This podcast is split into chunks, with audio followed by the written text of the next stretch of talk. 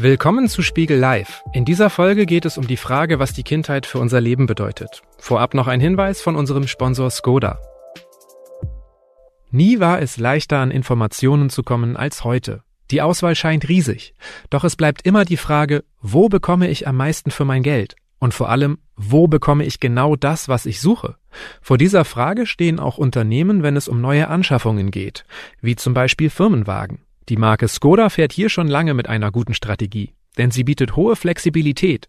Was die Modellauswahl und Ausstattung angeht, bleibt sie dabei aber immer bei einem Skoda-typisch guten Preis-Wert-Verhältnis. Das fängt bei den günstigen Einstiegsmodellen an, bei denen die Ausstattung umfangreicher ausfällt als bei manch anderen Vergleichsmodellen der Konkurrenz. Zum aktuellen Angebot gehören beispielsweise die SUVs Karoq und Kodiaq sowie der Klassiker Superb und der kompakte Scala, und alle sind so konfigurierbar, wie es am besten zu Ihnen passt. Zudem profitieren Firmen von besonders günstigen Leasingraten. Nähere Informationen dazu und zu den Modellen von Skoda erhalten Sie auf skoda.de slash businessflotte. Lange Zeit wurden Kinder vor allem als kleine Erwachsene betrachtet. Und möglichst früh sollten Kinder lernen, sich nützlich zu machen. Ihre kindlichen Bedürfnisse standen eher im Hintergrund. Doch auch heute erziehen Eltern ihren Nachwuchs nicht ohne Erwartungen. Wie hat sich die gesellschaftliche Rolle von Kindern im Laufe der Geschichte verändert? Was haben berühmte Denker wie Platon, Sokrates oder Friedrich Nietzsche übers Kindsein gesagt? Und wie sieht eigentlich die ideale Kindheit aus? Darüber spricht Spiegelredakteurin Bettina Musal mit dem Philosophen Christoph Quarch. Das Gespräch hat die Kollegin per Videotelefonat geführt und ist in Kooperation mit dem Bucerius Kunstforum entstanden. Guten Tag, Herr Dr. Quarch. Ich freue mich sehr, dass wir es allen Widrigkeiten zum Trotz, die diese Zeit so bietet, geschafft haben, wenigstens über Video zusammenzukommen. Sonst hätten wir das im Bucerius Kunstforum tun können in Hamburg, dem ich bei dieser Gelegenheit ganz herzlich danken möchte dafür, dass wir trotz allem die Gelegenheit haben und die Möglichkeit, ein Gespräch miteinander zu führen. Das freut mich auch sehr, Frau Musel. Dann lassen Sie uns gleich in Medias Res gehen. Wir haben ein wunderbares Thema. Die Macht der Kindheit ist das Thema unseres Heftes, unseres Spiegelwissenheftes, das jetzt gerade auf den Markt gekommen ist. Und wir wollen uns auch aus philosophischer Sicht, denn Sie sind Philosoph, ein Denker, ein Autor, wir wollen uns da von dieser Seite auch nochmal nähern und ich würde gerne persönlich einsteigen, denn auch Sie, wie wir alle haben, eine Kindheit gehabt. Und wenn Sie an diese eigene Kindheit denken, welche positiven Eindrücke sind Ihnen bis heute geblieben? Was hat Sie geprägt? Es gibt eine ganze Reihe positiver Eindrücke, die sich bei mir in meine Erinnerung eingeprägt haben. Äh, ich bin groß geworden in dem Süden Düsseldorfs und äh, in der Nähe einer ganz wunderbaren Schlossanlage, dem Schloss Benrath. Das ahnt man gar nicht, dass es in Düsseldorf auch so schöne Schlösser gibt. Und dazu gehört ein großer Schlosspark. Und meine Mutter ging oft mit meinem älteren Bruder und mir dort in diesen Schlosspark. Oft ist eigentlich untertrieben. Wir sind fast jeden Tag da gewesen, haben da gespielt, Verstecken gespielt, auf der großen Wiese Fußball gespielt, obwohl es verboten war. Und äh, diese, diese vielen Stunden im Park, wie wir ihn immer nur nannten, diese haben sich bei mir sehr positiv positiv eingeprägt. Das ist für mich so die Assoziation Kindheit war Spielen im Freien. Und Sie waren der Prinz. Ähm, Einer von zwei Prinzen zumindest. Ja, einer von ganz vielen, denn ich gehöre ja zu den geburtenstarken Jahrgängen und wenn man da in den Schlosspark ging, dann waren wir da nicht alleine. Da gab es jede Menge andere Kinder in unserem Alter, die halt auch mit uns spielten und so waren wir eine ganze Prinzenschar, die sich dort auf den Spielplätzen tummelte und äh, ja, diesen Schlosspark bevölkerte. Gibt es auch negative Botschaften, Erfahrungen, Prägungen, die Sie Ihnen bis heute anhängen? Tatsächlich gehöre ich zu den privilegierten Menschen, die da auf kein so großes Repertoire zurückblicken können. Äh, es gibt äh, schon so ein paar dunkle Erinnerungen, die haben meistens was mit Trennungserfahrung zu tun. Ähm, ich weiß zum Beispiel, wie ich einmal als kleiner, vielleicht fünf- oder sechsjähriger Steppke bei einem Besuch in Berlin in den schier unendlich anmutenden Weiten des Olympiastadions verloren ging und verzweifelt nach meiner Mama rief. Ähm, und auch sonst weiß ich, dass es mir immer sehr Kummer, sehr viel Kummer bereitet hat, wenn äh, meine Mutter auf Reisen ging, was nicht so oft passierte, aber da mein Vater jemand war, der viel verreiste und dann meine Mutter manchmal mitnahm, gab es halt immer wieder solche Trennungssituationen und die sind schmerzvoll in meiner Erinnerung geblieben. Ja, was besonders einprägsam und interessant deswegen ist, weil es ja vorübergehende Trennungen waren und gar nicht damit zu vergleichen sind, dass Kinder womöglich die Erfahrung machen, dass Eltern dann nicht so ohne weiteres wiederkommen. Wie, wie kam es, dass Sie sich in schon jungen Jahren mit Philosophie beschäftigt haben? Und wie hat das auf Sie gewirkt? Ja, wie kam das? Also es gibt tatsächlich so eine Art äh, Initiationserlebnis, ähm, eigentlich äh, gar nicht so sonderlich aufregendes. Ich weiß, dass ich irgendwann mal im heranwachsenden Alter, ich war vielleicht 13 oder so, im Bücherschrank meines Vaters ein Büchlein fand ähm, aus der Kröner Bibliothek Platons Meisterdialoge. Und irgendwie fing ich darin an zu lesen. Es war, glaube ich, Platons Phaedo und es ging um die Unsterblichkeit der Seele. Und ich habe offen gestanden, nach meinem heutigen Erkenntnisstand nichts von dem verstanden, was ich da las. Aber das hätte mich jetzt auch erschüttert, wenn Sie mit 13 schon Platon verstanden hätten. Mich offen gestanden auch. Aber äh, es hat sich irgendwie, irgendwie hatte ich das Gefühl, das hat was mit mir zu tun. Ja, das geht mich etwas an. Und ähm, da ist dann wirklich eine eine eine lange währende Liebesgeschichte entstanden. Denn von Anfang an mich haben immer die Griechen fasziniert. Mich hat immer die griechische Philosophie fasziniert.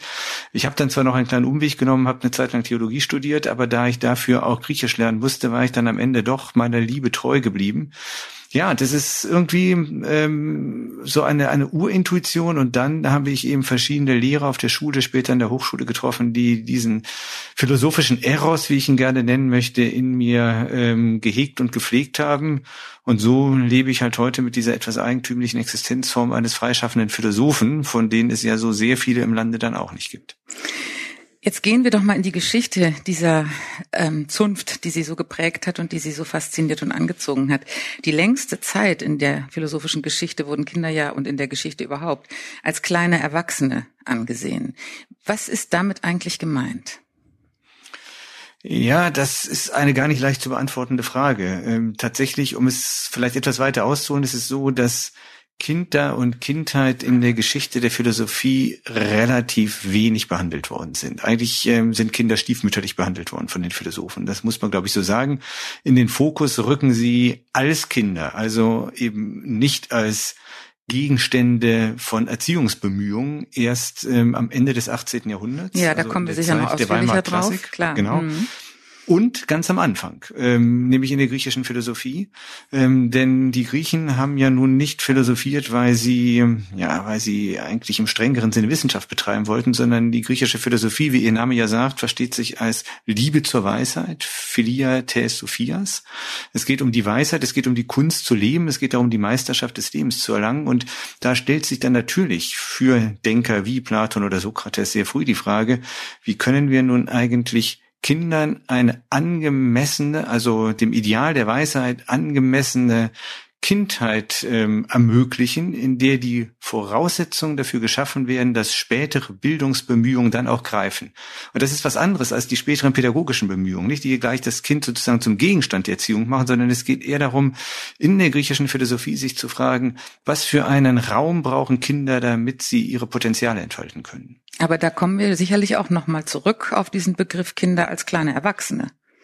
Denn es ging ja, glaube ich, wenn ich das richtig weiß, darum, Kinder dahin zu bringen, dass sie gute, taugliche Erwachsene werden. Also der Gedanke, sich ihnen als Kinder im kindlichen Sinne mit ihren Bedürfnissen zu widmen, der spielte ja dabei offenbar noch keine so große Rolle. Er spielte, denke ich, eine untergeordnete Rolle, was man eben daran erkennen kann, dass dieser ähm, Diskurs der antiken griechischen Philosophie schon für für die, für die jungen Menschen, die eben natürlich auch unter dem Blick betrachtet wurden, was können wir ihnen angedeihen lassen, dass sie später einmal glückliche Menschen und gute Bürger einer Polis werden.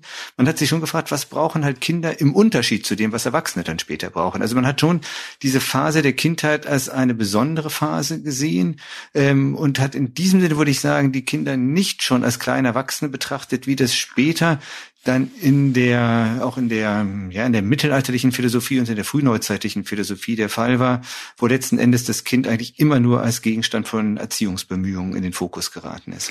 Und welche Inhalte betraf das nun, wenn Kinder in dieser frühen Zeit unterrichtet werden sollten oder vorbereitet werden sollten auf ihre Rolle? Es ist faszinierend, weil es im Ergebnis eigentlich relativ modern anmutet, aber dann doch aus einem Mindset herrührt, der signifikant anders ist als der unsere. Äh, man muss die Geschichte fast von hinten erzählen. Die, die große Erkenntnis, die ähm, die griechischen Weltweisen oder Philosophen halt sehr früh gewonnen hatten, ist, dass das gute, gelingende Leben, das den Menschen erfüllende und sinnstiftende Leben eigentlich immer beschrieben werden kann als eines, in dem in irgendeiner Form Gleichgewichtszustände, Harmoniezustände herbeigeführt werden, wo das Leben sozusagen mit sich selbst im Einklang ist, wo es stimmt, wie wir heute sagen würden.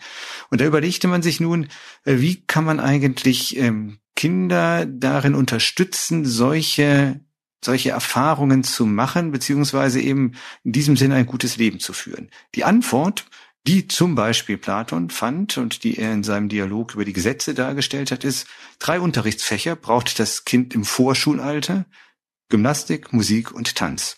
Keine Mathematik, keine Sprache, kein Lesen, kein Schreiben. Das Wichtigste erstmal Musik, Tanz, Gymnastik, weil auf diese Weise quasi ein Gespür, ein Gefühl, ein Körperbewusstsein für dasjenige geweckt werden kann, was dann später den erwachsenen Menschen auf dem Weg zum guten Leben fördern und unterstützen soll.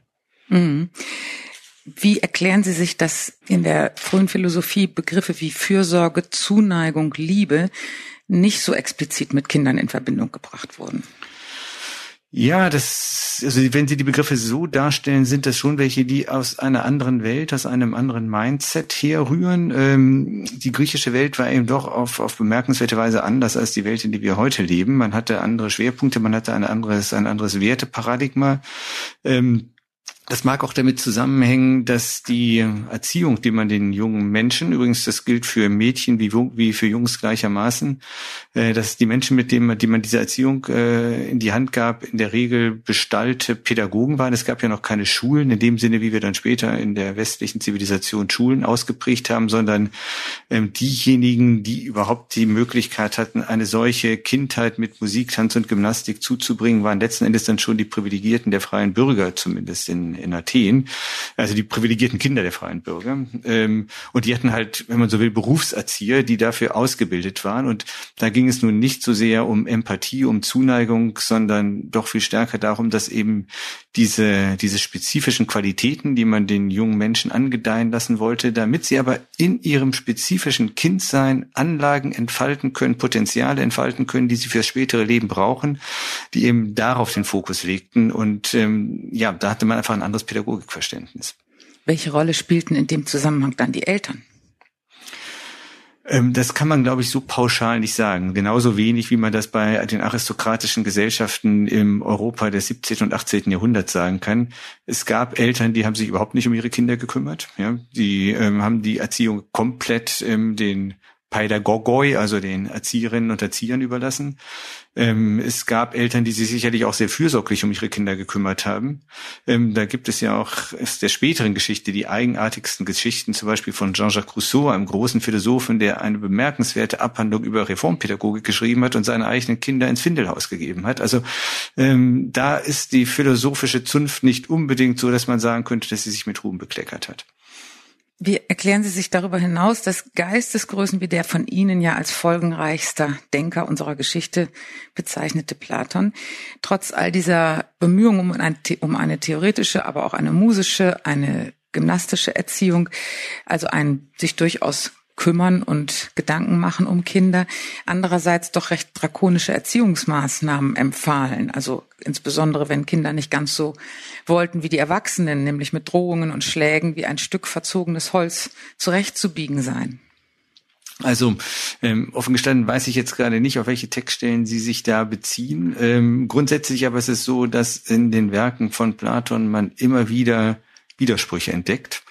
Das hat in dem Fall ganz konkret was damit zu tun, dass Platon ein Autor ist, der selber nie in eigener Sache schreibt, so gut wie nie, muss ich sagen, sondern ähm, der seine Philosophie immer anderen Dialogfiguren in den Mund gelegt hat, größtenteils Sokrates, aber nicht alles, was Sokrates sagt, ist auch Platon, gerade nicht in Fragen der Pädagogik, gerade nicht in Fragen der Politik. Wenn man hier nach Platons eigenem Vermächtnis sucht, dann muss man sich auf sein letztes großes Werk fokussieren. Das ist die Abhandlung über die Gesetze, die leider Gottes etwas verschlungen und nicht leicht zu lesen ist. Aber ähm, sofern ich die Sache da richtig in Erinnerung habe, ähm, legt Platon den Fokus in diesem Text ganz klar darauf, dass das Entscheidende für die Kinder, für die jungen, heranwachsenden Menschen einer Polis ist, dass sie eben diese, ich sag's mal, mal jetzt mal so somatischen und emotionalen Kompetenzen erlernen und vor allen Dingen, dass sie auch spielen. Ja, es gibt lange Passagen in diesem Gesetz, in diesem Text über die Gesetze in den Nomoi, in denen Platon über die pädagogische und philosophische Relevanz des Spielens nachdenkt, bis dahin, dass er an einer Stelle sagt, der Mensch könne seine Lebenszeit überhaupt gar nicht besser verbringen, als dass er mhm. die schönsten Spiele spielt zu Ehren der Götter, so heißt es da. Und das Spiel spielerische Element ist eben gerade für die Kinder von so großer Bedeutung. Und da kommen da, wir auch nochmal, denn Sie haben ja, ja das ist, Buch da. Genau. Ja, ja, das Erstaunliche ist halt, dass das ist eben enorm modern, ja, weil eigentlich die heutige Entwicklungspsychologie und auch Neurophysiologie, das was eben diese diese griechischen Denker, ähm, die natürlich irgendwo auch aus einer schon großen Kultur kamen, eher, denke ich mal, intuitiv verspürt haben. Kindheitsforscher sind sich mittlerweile ja einig, dass ein Konzept von Kindheit eben, wie Sie vorhin auch schon andeuteten, erst mit dem Beginn der Moderne entstand. Wie kam es dazu und was, was heißt das eigentlich genau, ein Konzept von Kindheit? Ja, auch das ist keine ganz einfache Frage, die es mir hier vorliegen, aber das ist nun mal Philosophenschicksal. Ich das ist gar nicht lamentieren. Darum haben wir Sie doch eingeladen.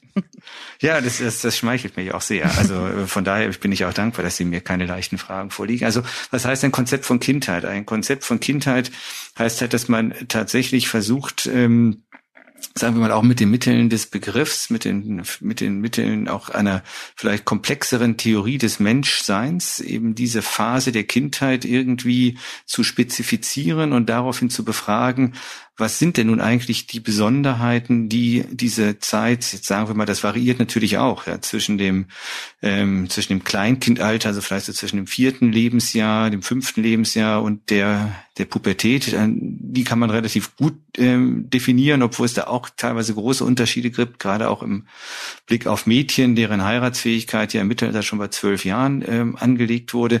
Also was zeichnet diese spannende Zeit, die man eben als Kindheit bezeichnen könnte, aus von den anderen anderen Phasen des Lebens. Und ich denke, ähm, diese Thematik, die rückt eigentlich in der Philosophie immer nur da ins Zentrum, wo man sich generell die Frage vorliegt, ähm, was ist eigentlich das Wesen des Menschen, wo man sozusagen frei nach dem berühmten Tempelwort zu Delphi der Frage nachgeht oder dem Imperativ folgt, erkenne dich selbst. Das war, wie gesagt, in der griechischen Antike so. Und es beginnt dann halt wieder im ja, eigentlich rudimentär in der Renaissance, später dann erst im 18. Jahrhundert, mhm. zum Ausgang des 18. Jahrhunderts im Zuge der Aufklärung wo eben auch wieder die Frage auftaucht, was macht den Menschen zu Menschen, worin liegt die Würde des Menschen, ähm, worin, das große Thema des 18. Jahrhunderts liegt die Freiheit des Menschen. Und dann ist man natürlich sehr schnell auch auf dem, auf dem Trichter, dass man sich fragt, ähm, was müssen wir schon in der Erziehung der jungen Menschen oder eben in der Kindheit beachten, damit ein Mensch das große Ideal, das leuchtende Ideal des 18. Jahrhunderts, nämlich Freiheit erlangen kann. Und da beginnt dann eben etwa mit Rousseau, den ich gerade schon erwähnte, ein, ein philosophischer Diskurs, ähm, der, ja, kann man schon sagen, glaube ich, dann in die moderne Pädagogik mit so Leuten wie Pestalozzi und ähnlichen überleitete oder auch Humboldt, ähm, der aber letztlich immer aus dieser Frage kommt, was ist eigentlich das Wesen des Menschen?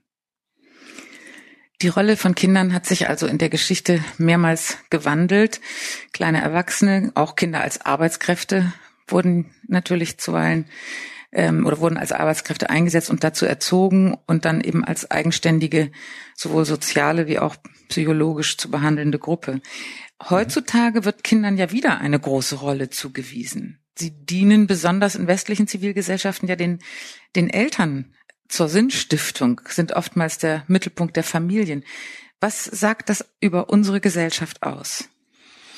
Das sagt, wenn Sie das so formulieren, ich bin mir noch nicht ganz sicher, ob ich Ihre These wirklich hundertprozentig beipflichten würde, aber ich, sie ist, sie ist schon mal so gut, dass ich ähm, auf Ihre Frage eine Antwort geben kann.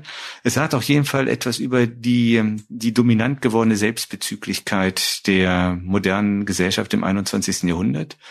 Wir leben in einer Welt, in der ähm, die Menschen es sich angewöhnt haben, sehr stark sich selbst als das Zentrum der Welt zu betrachten und ihr Leben nach der Frage auszurichten, wie kann ich mir für mich den größtmöglichen Vorteil verschaffen, wie kann ich es anstellen, dass ich mein Ideal, mein Wunschbild von Leben, von Familie und dergleichen realisiert bekomme. Und ähm, da wäre natürlich nur die Frage, wie kommt es eigentlich, ähm, dass Kinder haben, Kinder großziehen, vielleicht auch sich mit Kindern schmücken, eben zu diesem gesellschaftlichen Ideal auch in einer hochdifferenzierten Industriegesellschaft weiterhin gehört. Ähm, ich bin mir eben an dem Punkt nicht ganz sicher, ob man das wirklich so flächendeckend sagen kann. Aber ähm, grundsätzlich ja, ähm, Kinder sind teilweise oder laufen manchmal Gefahr zu so etwas wie, ja, ich, ich sage es jetzt mal etwas überspitzt, ja, aber zu so mhm. etwas wie Statussymbolen zu werden, zu etwas, ja. worin man sich selber spiegelt. Und das ist aus philosophischer Sicht natürlich allemal fragwürdig, weil dadurch das Kind instrumentalisiert wird und ihm dasjenige, was eigentlich ja sein Recht ist und vielleicht auch sein großes Privileg, nämlich Kindheit erleben zu dürfen, ähm, gefährdet wird. Widersprechen Sie mir doch trotzdem und differenzieren Sie ein bisschen. Wo glauben Sie, dass äh, diese diese Idee oder diese vorherrschende Behandlung von Kindern vielleicht nicht so gehandhabt wird? Ja, ähm, die Frage ist halt, ähm, gilt das tatsächlich im globalen Maßstab? Ich denke, was Sie, was Sie da beobachtet haben oder was Sie, was Sie angesprochen haben, ist ein Phänomen, das sich in den westlichen Industriegesellschaften tatsächlich beobachten lässt. Ähm, worauf ich auch aus dem Stand jetzt keine wirklich bündige Antwort habe, ist, was ist eigentlich der treibende Grund dahinter? Oder die, die, was ist die treibende Kraft dahinter? Ähm, denn erstaunlicherweise ist es ja nicht so, dass Kinder zu haben, Kinder großzuziehen, einem ökonomische Vorteile bieten würde. Es gibt eher Menschen, teilweise auch getrieben von materieller Not, das kann man auch in keiner Weise dann irgendwie kritisieren oder schlecht finden, die einfach aufgrund ja, mangelnder Ressourcen ähm, sich oft schweren Herzens entscheiden, eben keine Kinder haben zu können oder haben zu wollen. Ähm, während es andere gibt, ähm, für die eben das Kinderbekommen sozusagen die größte Motivationskraft überhaupt ist und wenn es aus irgendwelchen biologischen Gründen nicht geht, dann eben auch Himmel und äh, Erde in Bewegung setzen, um sich diesen Kinderwunsch zu erfüllen. Ich glaube, wenn ich das richtig beobachte, ist das ein Thema, was mit ziemlicher Wucht im Augenblick durch unsere Gesellschaft hindurchgeht. Ich denke, es hat etwas zu tun mit einer diffusen Sehnsucht nach einer Authentizität und Echtheit des Lebens, die ähm, von der man glaubt, dass Kinder haben, Kinder um sich, um sich, um sich zu haben und vielleicht auf diese Weise auch nochmal etwas von Kindheit quasi aus der Beobachterperspektive erleben zu können. Ich glaube, das sind, das sind die eigentlich treibenden Kräfte. Also wenn Sie mich so fragen, ich glaube, es ist, es ist gar nicht so sehr, also was den Kinderwunsch bewegt, ist gar nicht so sehr, ähm, sagen wir mal, dieses, dieses ähm, Thema Renommee oder dergleichen, sondern es ist eine diffuse Sehnsucht nach einem echten, ursprünglichen und erfüllenden Leben. Wobei das ja dann auch eine schöne Brücke schlagen würde zu diesem Gedanken der Sinnstiftung. Ne? Da, dann, da hätte man ja dann schon eine kleine Antwort drauf. Also wenn, wenn wir das alle so wahrnehmen oder viele von uns so wahrnehmen, was ja auch kein, vielleicht kein Zufall ist, dass ausgerechnet in einer doch eher wohlständigen Gesellschaft dieser Gedanke in den Vordergrund tritt. Unbedingt, ja. Jetzt, jetzt bringen Sie mich ins, ins Denken. Das ist ja super. Ähm, ich denke tatsächlich, dass sich viele Menschen von Familie, von eigenen Kindern ähm, hoffen, dass sie Sinnhorizont und Sinnperspektiven für ihr Leben gewinnen können. Und in einer säkularen Zeit, in der die Sinnstiftung nicht mehr über die Religion erfolgt, wie es ja über Jahrhunderte der Fall war, sondern in einer Zeit, die Friedrich Nietzsche auf die Formel gebracht hatte, Gott ist tot, müssen halt andere Dinge an die Stelle der Sinnstiftung treten. Und ähm, das Aufziehen von Kindern, das Beobachten, wie Kinder groß werden, auch das Einfluss nehmen auf Kinder, ist natürlich etwas, was den Menschen zumindest über eine gewisse Spanne Zeit ein, ein tiefes Bewusstsein von Sinnhaftigkeit vermitteln kann. Und wenn der große Psychologe Viktor Franke recht hat, wenn er sagt, die Suche nach Sinn bestimmt, er sagt, der Wille zum Sinn bestimmt unser Leben, dann könnte es dieser Wille zum Sinn sein, der auch bei der neuen Wertschätzung von Kindern und Familie eine tragende Rolle spielt. Gleichzeitig beobachten wir ja, dass Eltern mehr und mehr sich auch unter Druck fühlen, also unter Druck fühlen, alles richtig zu machen.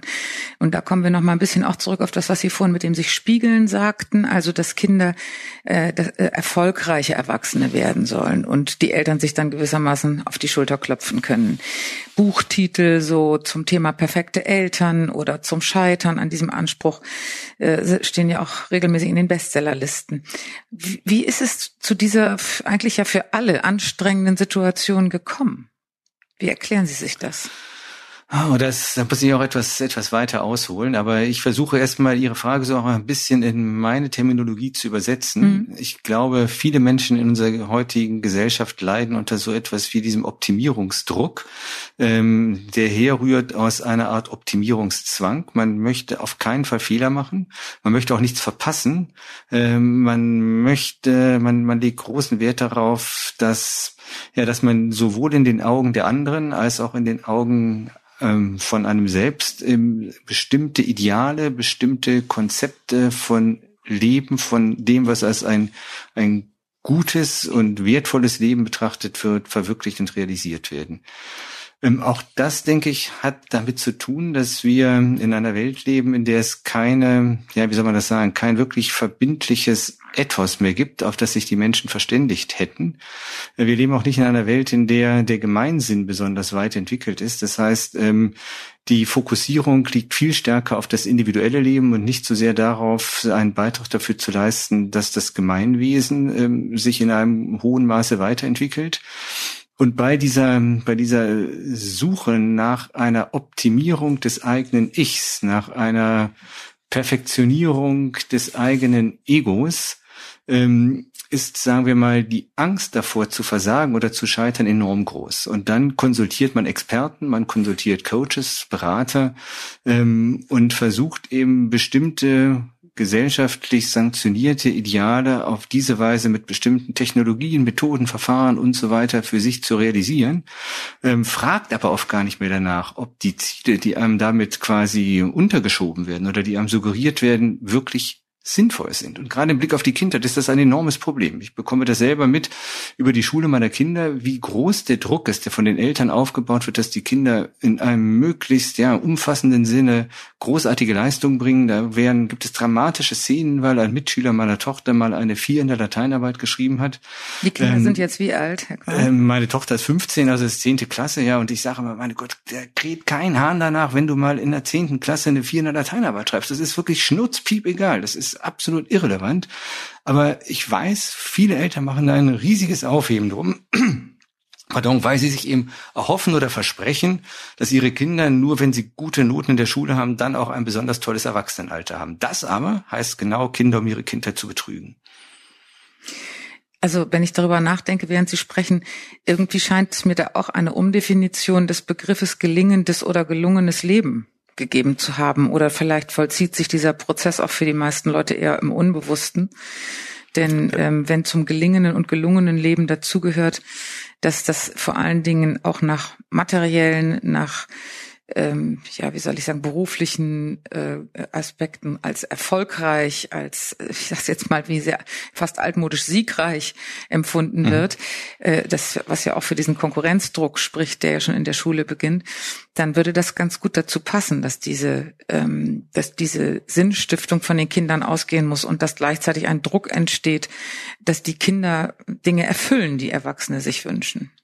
Das ist genau der Punkt. Es geht um, um Wunscherfüllung. Und es ist eben ein Kennzeichen in einer, einer Gesellschaft, eines Kulturkreises, der ein verbindliches Ethos äh, verloren hat, auch sicherlich infolge ähm, des schwindenden Einflusses der Religion, dass das, was dann den Menschen noch Motivation gibt, letztlich das Erfüllen von bestimmten Idealen, von bestimmten Wunschvorstellungen ist, die oft medial vermittelt sind. Und dann wird eben alles daran gelegt, diese Wünsche zu realisieren und zu verwirklichen. Was dabei auf der Strecke bleibt, ist eben in der Tat oft das Nachdenken darüber, ob diese gesellschaftlich vermittelten Wunschbilder und Idealbilder überhaupt zu der eigenen Lebenswirklichkeit passen, ob sie auch mit dem in irgendeiner Weise kohärent sind, wonach man sich aus welchen Gründen auch immer vielleicht in der tiefsten Tiefe seiner Seele äh, sehnt. Ja, und ähm, wenn dann eben Kinder quasi in dem Kontext dieses Programms der Wunscherfüllung oder der Verwirklichung bestimmter gesellschaftlicher Ideale ähm, eingezeichnet oder eingebaut werden, dann nochmal laufen wir tatsächlich Gefahr, die Kinder ähm, ja zur, zur, für unsere eigene, für die, für die Verwirklichung unserer eigenen Lebenspläne zu instrumentalisieren, anstatt sie in ihrer einmaligen zeitlich beschränkten Kindheit ernst zu nehmen und ihnen die Gelegenheit zu gewähren, diese Kindheit so zu verleben, dass sie die Chance bekommen, später ihr eigenes Lebendigkeitspotenzial zur Entfaltung zu bringen. Jetzt sind wir schon genau bei dem Punkt, auf den wir beide hin wollten, nämlich auf die Frage nach der idealen Kindheit. Denn das, was Sie jetzt gerade entworfen haben, lässt einen ja eher frösteln. Also die Vorstellung, dass Kinder, ich sage es jetzt mal sehr zugespitzt, um ihre Kindheit ein bisschen auch betrogen werden durch diese über engagierten, über ehrgeizigen Elternpläne. Wenn Sie das beschreiben müssten, gäbe es nach Ihren philosophischen Maßstäben so etwas wie eine ideale Kindheit? Ich glaube, es gibt die, aber bevor ich Ihnen ähm, Näheres darüber sagen würde, wie ich sie mir vorstelle oder wie ich glaube, dass man sie auch mit Hilfe von philosophischen Idiomen rekonstruieren kann, möchte ich nochmal sagen, dieses Kinder um ihre Kindheit betrügen ist, das wäre ein Missverständnis, ist ja kein, kein neues Phänomen. Also es ist nicht so, dass das erst ähm, die moderne, die säkulare Welt dies erfunden hat, hätte. Ähm, natürlich, wir hatten ja auch schon mal vorher kurz angesprochen, äh, es gab Epochen in der Kulturgeschichte, in der Menschheitsgeschichte, in der Kinder sehr früh zu, zu Arbeiten herangezogen worden sind, in der sie sehr früh in der, auf der, äh, mit, mit bei der Feldarbeit oder auch in der Industriearbeit gebraucht oder missbraucht worden sind. Also, dass Kinder um ihre Kindheit gebracht werden, ist nicht neu. Ähm, was vielleicht neu ist, ist, dass wir ähm, in einer gewissen Überheblichkeit des modernen Menschen glauben, dass wir es so viel besser machen würden als die Generationen vor uns. Und ich glaube, da täte uns etwas Demut ganz gut zu Gesichte stehen. Naja, und vielleicht sollten wir noch einschieben, dass auf dem langen Weg der Kindheitsentwicklung immerhin auch sowas wie die 68er, wie freie Erziehung, äh, wie Summerhill und ähnliches, also freie Schulen ähm, äh, stattgefunden haben, wo man also doch schon mal mit ganz anderen Ideen auch konfrontiert war. Ja, natürlich. Ähm, man hat natürlich sehr viel auch im Laufe der Geschichte erprobt und sehr viele verschiedene pädagogische Konzepte durchgespielt.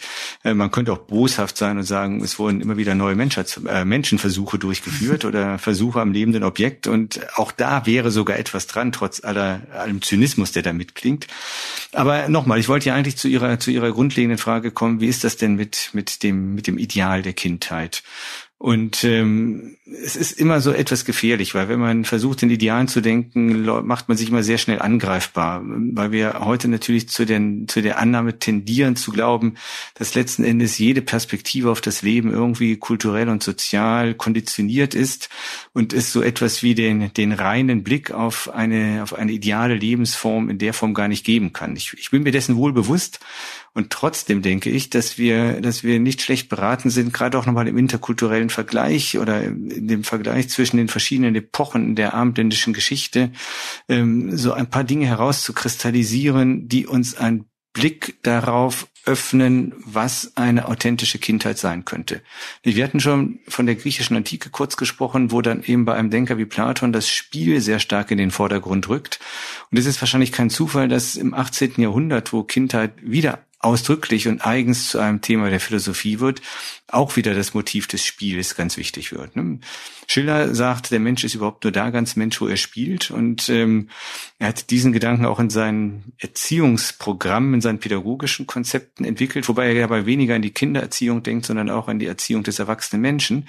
Aber ähm, für Schiller oder auch für seinen ähm, etwas jüngeren Zeitgenossen Friedrich Hölderlin, der in diesem Jahr 250 geworden wäre. Und über den Sie gerade ein wunderschönes Buch geschrieben haben. Danke, dass Sie das erwähnen, ähm, in dem es auch darum geht, dass Hölderlin eine hohe Wertschätzung des Kindes hat. Er sagt, im Kind ist Freiheit allein, weil das Kind eben zu spielen vermag. Und es, es gibt bei Hölderlin eine wunderbare Gedicht, ein, ein wunderbares Gedicht, das trägt den Titel Da ich ein Knabe war.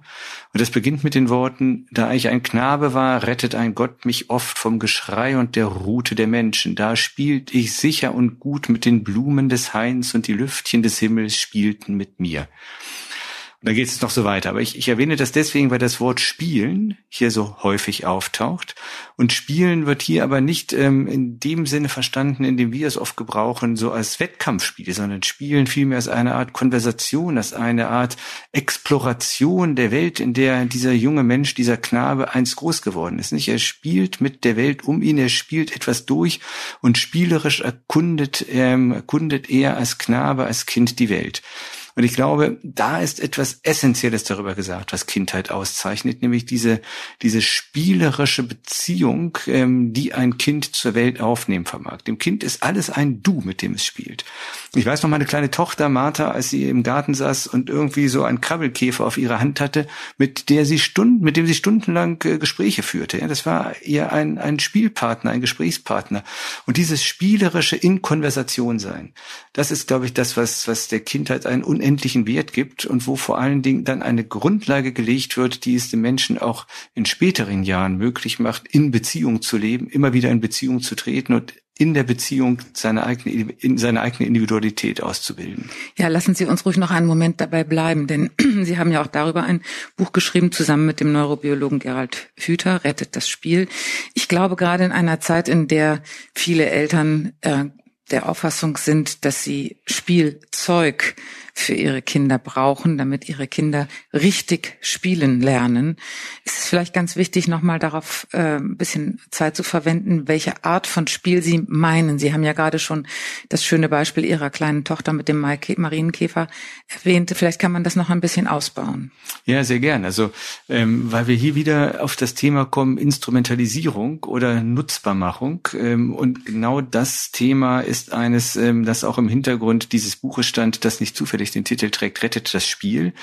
Denn das Spiel, auch das Kinderspiel, ist eben dann gefährdet, ähm, wenn man versucht, bereits mit dem Mittel des Spieles die Kinder in eine ganz bestimmte Richtung zu lenken. Wir glauben ja immer, dass das alles dann pädagogisch ganz wertvoll ist und dass wir irgendwie ganz tolle Spiele spielen, damit die Kinder dann später umso besser Chinesisch lernen können oder umso größere Sozialkompetenz ausbilden oder umso früher in die Lage versetzt werden, ein Musikinstrument zu lernen oder umso früher bereits ähm, sagen wir mal, ihre kreativen Potenziale zu entfalten. Da ist immer ganz schnell um zu mit im Spiel im buchstäblichen Sinne. Ne? Mhm. Ähm, wir merken gar nicht, dass wir in der Denkweise uns da genauso verhalten wie die Pädagogen, sagen wir mal um das Jahr 1900, wo man selbstverständlich die jungen Soldaten spielten, spielen lassen musste, um sie zu späteren Soldaten im Ersten Weltkrieg zu machen. Ne? Also dieses umzu, dieses ähm, Versuchen, Kinder bereits dadurch zu lenken in eine bestimmte Richtung, von der man glaubt, dass sie sie einschlagen sollten, indem man ähm, ganz gezielt Spiele dafür instrumentalisiert, ist etwas, wo ich wieder sagen würde, Achtung, Warnung, Vorsicht, hier betrügen wir die Kinder um das, was den Zauber der Kindheit ausmacht, nämlich das intentionslose Spiel, das freie Spiel, das selbstbestimmte Spiel, in das dem Spiel das in kind, der Natur auch. Ne? Das Spiel in der Natur, das Spiel ohne bereits ähm, ja äh, vorgeprägtes und eine bestimmte Richtung andeutendes Spielzeug. Ähm, das Spiel, in dem das Kind eben aus eigenen Stücken, aus seinem eigenen Antrieb heraus sich die Welt erschließen kann und in diese, wie ich es eben sage, Konversation mit der Welt treten kann. Denn das ist, gerade das ist so wichtig, weil aus, in dem Maße, in dem wir es einem Kind überlassen, quasi aus sich heraus seiner eigenen Neugier zu folgen, vielleicht auch seiner eigenen Faszination zu folgen und sich dann teilweise stundenlang mit Dingen zu beschäftigen, wo die Erwachsenen nur den Kopf schütteln können. Das sind die entscheidenden Schritte auf dem Weg einer echten, authentischen Individuation, die eben etwas anderes ist als die Konditionierung durch Lernspiele ähm, oder sagen wir mal, man könnte dann sogar noch den Begriff, der in der Unternehmenswelt gerade so ähm, gang und gäbe ist, Gamification ins Spiel ins Ja, ich Feld wollte führen. Sie gerade fragen, ob das elektronische Spielen da überhaupt einen Platz hat in dem, was Sie sagen. Also nur in sehr eingeschränktem Maße. Ne, ich, ich bin selber kein Fan von elektronischen Spielen und äh, mache mich dadurch ähm, in vielen Kreisen unbeliebt. Kaum spricht man das Wort elektronisch aus und sagt, dass man kein großer Fan von elektronischen Spielen und digitalen Geräten ist, da melden sie sich schon protestieren zu Wort. Eine verrückte Welt. Ähm, aber man kann es ja auch spielerisch Bevor spielen. wir hier zu Kulturpessimisten erklärt werden und irgendwie zu völlig anachronistischen Wesen, wollte ich uns wenigstens die Gelegenheit geben, das anzusprechen. Ist auch gut so. Ich wollte auch gerade sagen, ähm, ich bin kein, kein, kein, kein radikaler Gegner von, von digitalen Spielen, aber ich glaube, alles hat seine Zeit und ähm, auch da wiederum würde ich mich auf die Erkenntnisse der Neurophysiologen berufen, die sagen, bevor wir Kindern die Gelegenheit geben, mit elektronischen Geräten zu hantieren und diese zu erkunden spielerisch, ist es ganz wichtig, dass sie wirklich erstmal auch, da sind wir fast wieder bei Platon, ja, emotionale und motorische Fähigkeiten ausprägen, denn die sind letzten Endes dann auch für die, für die, ähm, für die synaptische synaptischen Verschaltungen im Gehirn von allergrößter Bedeutung. Also mein Freund Gerald Hüther sagt immer, wer nicht rückwärts gehen kann, kann auch nicht rückwärts denken. Und ich glaube, da, da macht er schon einen, einen guten Punkt. Ja, es ist einfach ganz wichtig, dass wir Menschen eben äh, darauf Wert legen, dass die Kinder ganzheitlich ähm, gebildet werden, dass sie vielfältige Kompetenzen ausbilden können, ausprägen können. Und wenn man sie zu früh, zu einseitig mit elektronischen Geräten versieht, dann bleibt das eben auf der Strecke. Ja, wir wissen, man, das Gehirn wird so, wie man es nutzt. Wenn Sie halt einem, einem Säugling bereits ein Tablet in die Hand drücken, dann wird dieser Säugling ein Gehirn bekommen, das hervorragend geeignet ist, Tablets zu bedienen, was ja auch gut sein kann, aber was eben doch bedeutet, dass es zu ganz vielen anderen Dingen nicht in der Lage sein wird. Und da müssen wir einfach vorsichtig sein. Ich glaube, es geht hier einfach ums rechte Maß. Gerade auch heranwachsenden, pubertierenden Kindern kann man unmöglich irgendwie den Gebrauch von digitalen Spielzeugen oder von Handys oder dergleichen verbieten. Wichtig ist, ähm, dass man eben sie gleichzeitig ähm, ein Stückchen darin äh, befähigt, aus eigenem Gefühl, also aus dem eigenen Gefühl heraus zu wissen, wann reicht es, wann ist es, wann ist es genug, wann ist es zu viel.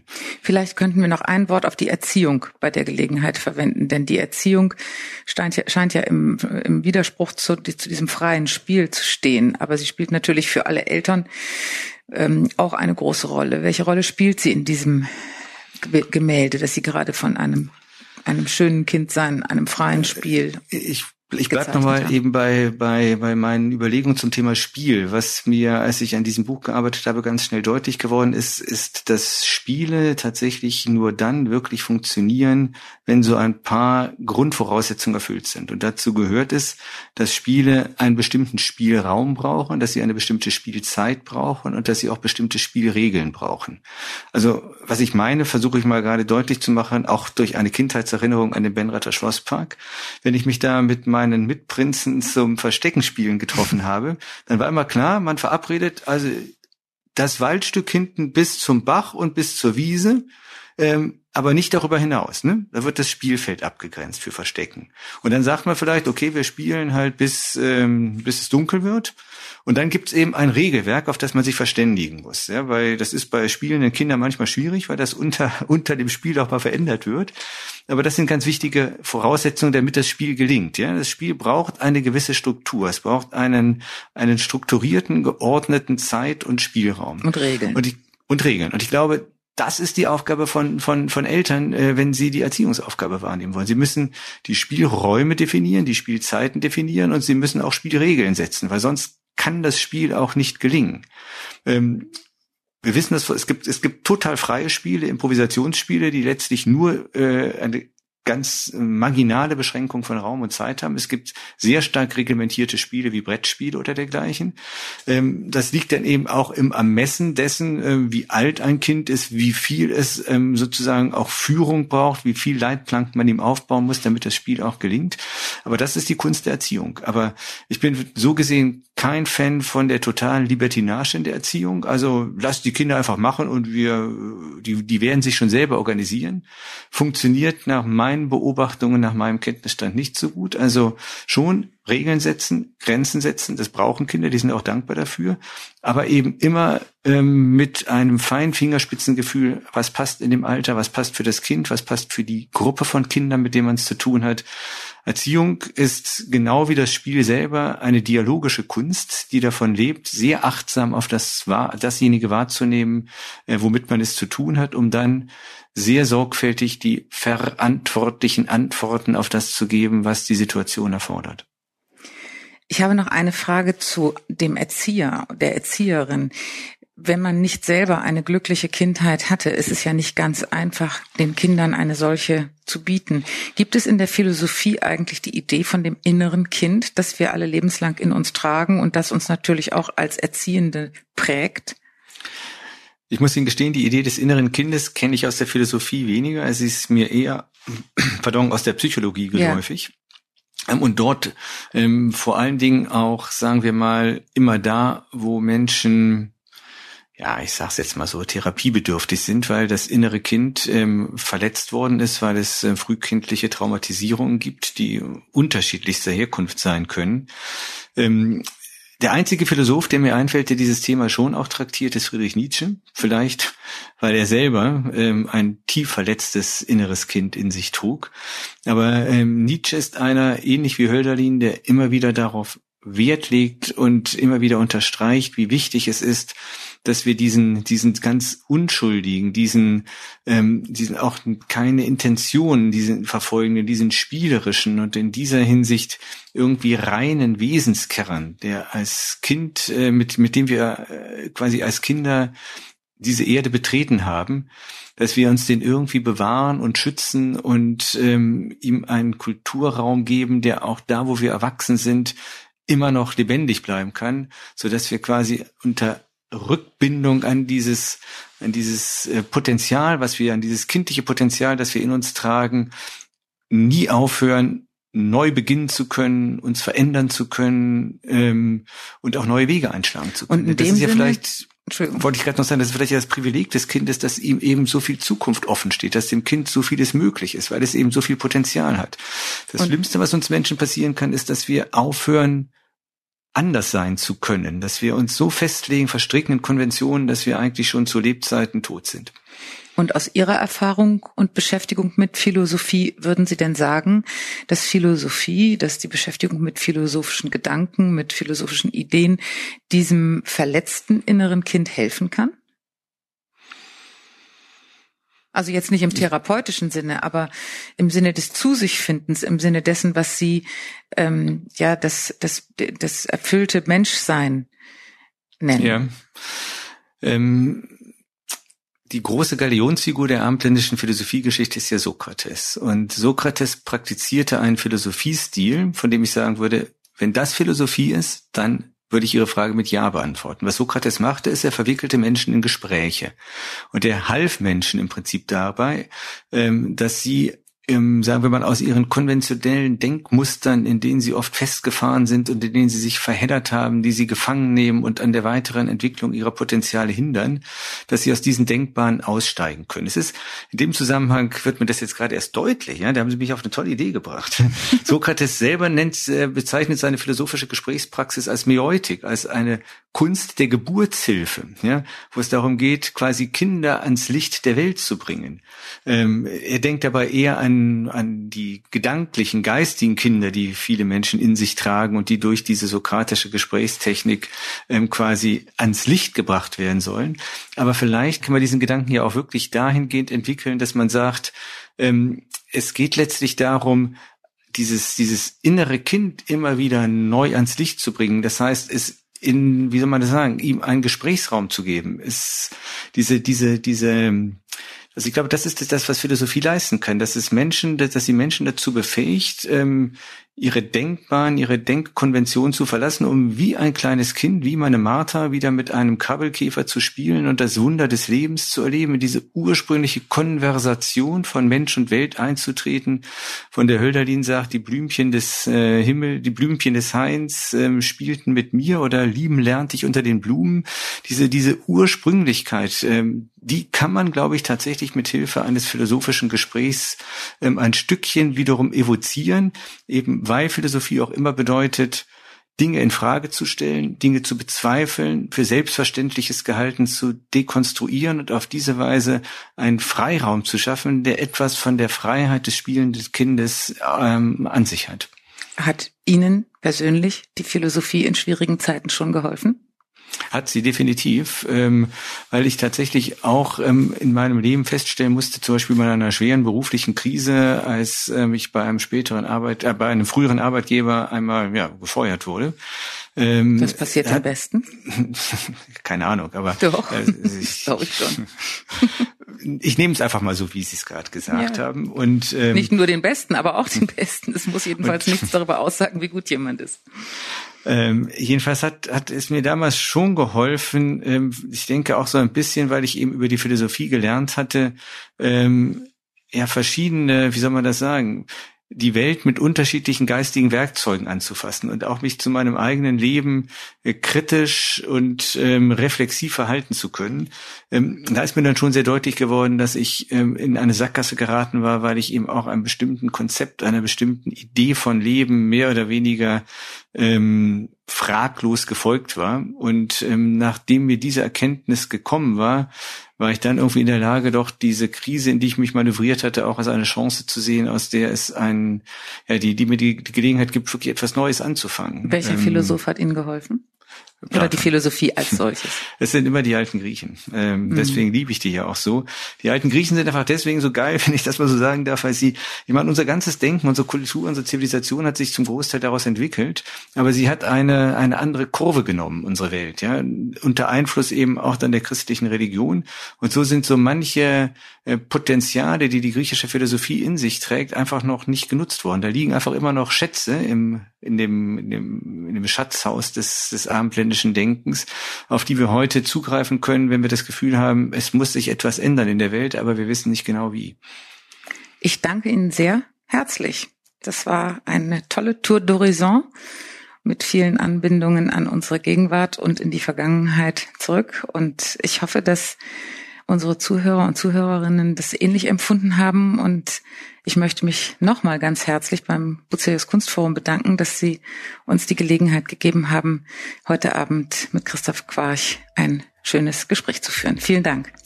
Frau Musal, ich danke Ihnen. Das war ein sehr spielerisches Gespräch und das hat mir Freude gemacht. Das war Spiegel Live, ein Gespräch darüber, was die Kindheit für unser Leben bedeutet. Entstanden in Kooperation mit dem Bucerius Kunstforum. Aktuelle Informationen, Fotos, Videos und Berichte von unseren Veranstaltungen finden Sie unter spiegel-live.de. Oder abonnieren Sie einfach diesen Podcast, um künftig keine Episode zu verpassen. Spiegel Live finden Sie überall, wo es Podcasts gibt, zum Beispiel bei Spotify oder Apple Podcasts. Und wenn Sie uns Feedback zu diesem Podcast senden wollen, schreiben Sie einfach an podcast.spiegel.de.